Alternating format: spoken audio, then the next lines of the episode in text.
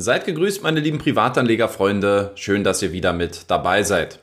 Heute gibt es das neunte Depot-Update des Jahres 2023. Das bedeutet, ich werde euch wie gewohnt wieder einen Einblick in die Performance meines persönlichen Peer-to-Peer-Portfolios geben. Gleichzeitig werde ich aber auch über die wichtigsten Entwicklungen bei einzelnen Peer-to-Peer-Plattformen sprechen und wie diese zu bewerten sind.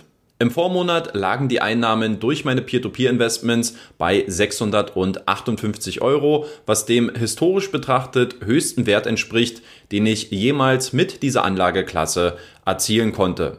Neue Bestwerte in Bezug auf meine persönlichen Einnahmen bei einzelnen Plattformen, die gab es im Vormonat bei Esgetted mit 140 Euro und bei Income Marketplace mit 124 Euro. Die beste Performance in meinem Portfolio, die wird weiterhin von Peerberry abgeliefert, wenngleich diese in den letzten beiden Monaten etwas rückläufig gewesen ist.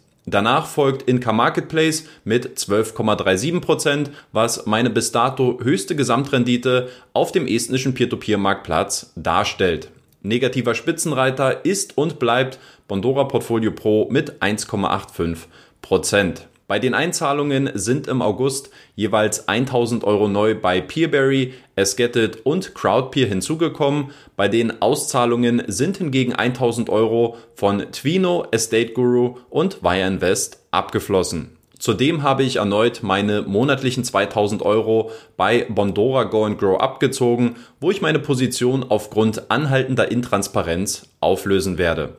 Der Wert meines ausstehenden Peer-to-Peer-Portfolios, der hat sich im August auf 75.612 Euro verringert, was somit der erste Rückgang seit Oktober 2022 ist.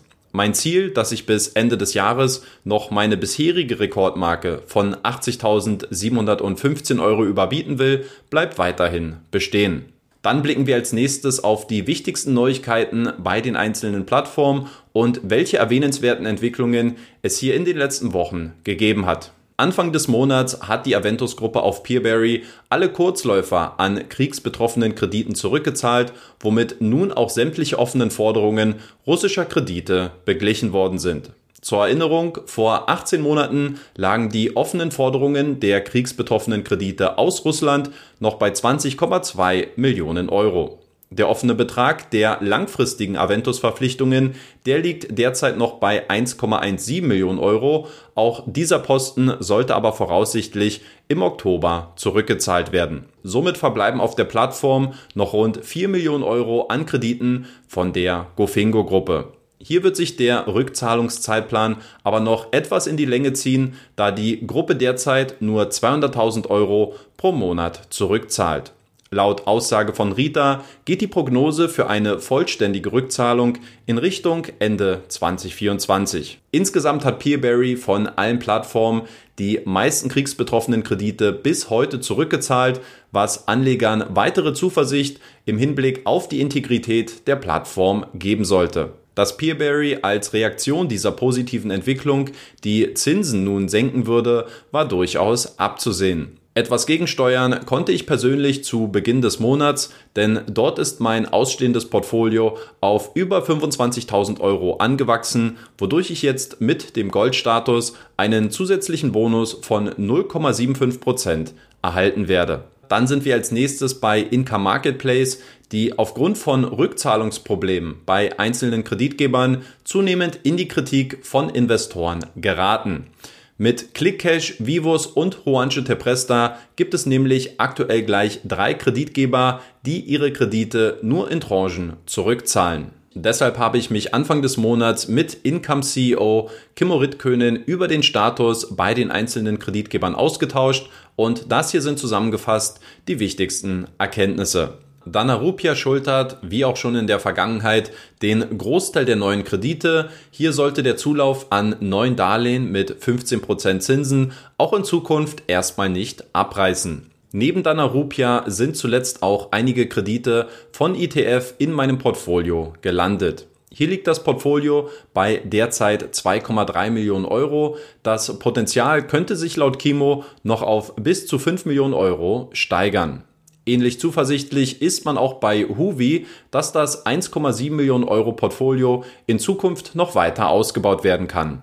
Im Hintergrund werden aktuell neue Produkte beim Kreditgeber eingeführt, die dann auch auf dem Marktplatz landen könnten. Bei Juancho Tepresta, wo das Portfolio derzeit bei 47.000 Euro liegt, wird man verständlicherweise abwarten, bis zunächst die offenen Kredite aus dem Buyback zurückgezahlt werden. Eine weitere halbe Million Euro soll sich laut Kimo zwar schon in der Pipeline befinden, allerdings will Income vorher nochmal eine ausführliche Prüfung beim Kreditgeber vornehmen. Bei Vivos gibt es weiterhin Probleme mit dem Geldtransfer zu Income, zusätzlich zu der Umstellung auf die neue Investmentstruktur. Bislang sind zwar schon 700.000 Euro zurückgeflossen, offen ist allerdings noch ein Portfolio von 1,4 Millionen Euro. Von daher werden hier bis auf weiteres keine neuen Kredite vom mexikanischen Kreditgeber erwartet. Für das vierte Quartal soll bereits ein neuer Kreditgeber in den Startlöchern stehen, mit dem die Verträge bereits unterzeichnet worden sind und der dann auf Income mit ein paar Millionen Euro vertreten sein soll. Ich darf an dieser Stelle noch nicht verraten, um wen es sich dabei handelt. Ich kann euch allerdings zwei kleine Tipps mitgeben, denn es handelt sich zum einen um einen Kreditgeber aus dem Baltikum und dieser ist auch schon auf einem anderen Marktplatz, jedoch mit einem anderen Kreditnehmerland vertreten. Insgesamt ist die Situation bei Inca Marketplace natürlich aktuell etwas unbefriedigend, zumal die Plattform die eigene Messlatte im Hinblick auf die Kreditgebersicherheiten ziemlich hochgelegt hat. Persönlich werde ich zwar weiterhin voll investiert bleiben, allerdings benötigt die Plattform dringend ein breiteres Spektrum an verlässlich abliefernden Kreditgebern, bevor ich hier mein Investment weiter ausbauen werde. Deutlich schwieriger sieht die Situation hingegen aktuell bei Estate Guru aus, wo man sich schon seit Monaten mit der Rückgewinnung ausgefallener Kredite herumquält. Nachdem der Wert des ausstehenden Portfolios zuletzt um 12 Millionen Euro gesunken ist, hat sich der relative Anteil der ausgefallenen Kredite zuletzt sogar auf 48,8 Prozent erhöht. Das bedeutet im Klartext, dass sich mittlerweile jeder zweite auf Estate Guru investierte Euro im Rückgewinnungsprozess befindet. Dass es bis Ende des Jahres noch zu der angekündigten Trendwende im letzten Quartal kommen wird, scheint aktuell immer unwahrscheinlicher. Passend zu der schlechten Performance des Kreditportfolios kommen nun auch noch wirtschaftliche Probleme bei der estnischen Immo-Plattform hinzu, denn heimlich still und leise hat man zuletzt den Geschäftsbericht für das Jahr 2022 auf der Webseite veröffentlicht.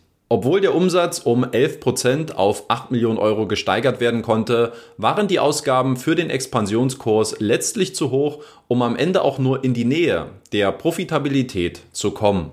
So sind die operativen Kosten um mehr als 1,5 Millionen Euro angestiegen und auch die Ausgaben für die Mitarbeiter haben sich um mehr als 2,6 Millionen Euro erhöht.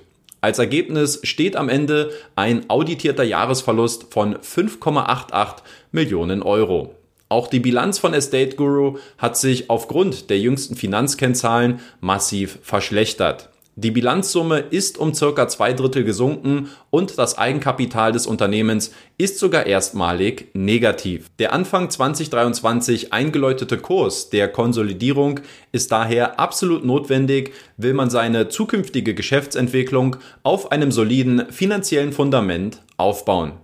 Aufgrund der wirtschaftlichen Unsicherheiten und der ausbleibenden Rückgewinnungen werde ich weiterhin mein Investment auf Estate Guru pausieren, hier keine weiteren Investments vornehmen und alle zurückfließenden Gelder vorerst abziehen. Deutlich positiver läuft es hingegen beim litauischen Peerberry Spin-off Crowdpeer. Nachdem man im letzten Monat die europäische Crowdfunding-Lizenz erhalten hat, konnte nun auch der erste Kredit auf der Plattform erfolgreich zurückgezahlt werden. Das Projekt Sestoyi 5, an dem ich ebenfalls mit 100 Euro beteiligt gewesen bin, hat über Crowdpeer einen Entwicklungskredit in Höhe von 86.000 Euro eingesammelt, bei einer Kreditlaufzeit von sechs Monaten, einem Zinssatz von 10,5 Prozent und einem Beleihungswert von 72%. Prozent.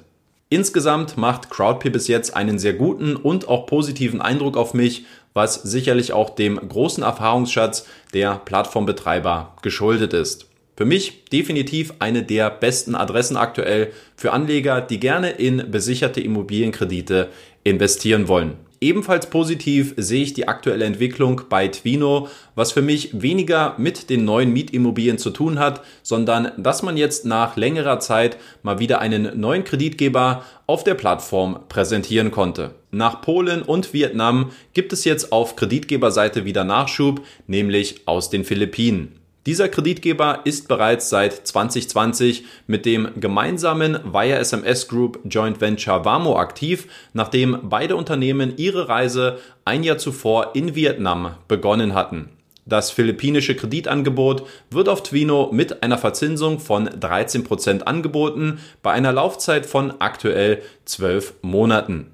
Insgesamt scheint es auch ein sehr gutes Zeitfenster zu sein für Anleger, die Twino jetzt gerne mal neu ausprobieren wollen, denn bei einer Anmeldung über meinen Partnerlink bekommt man bereits einen 20 Euro Bonus für weitere Investments gutgeschrieben, wenn man mindestens 100 Euro investiert. Das waren einige Einblicke zu den aktuellen Entwicklungen von Plattformen in meinem Portfolio. Wenn ihr gerne weitere Videos von mir sehen wollt, dann abonniert doch gerne diesen Kanal oder folgt mir zum Beispiel auch auf Telegram, wenn ihr täglich neue News empfangen wollt.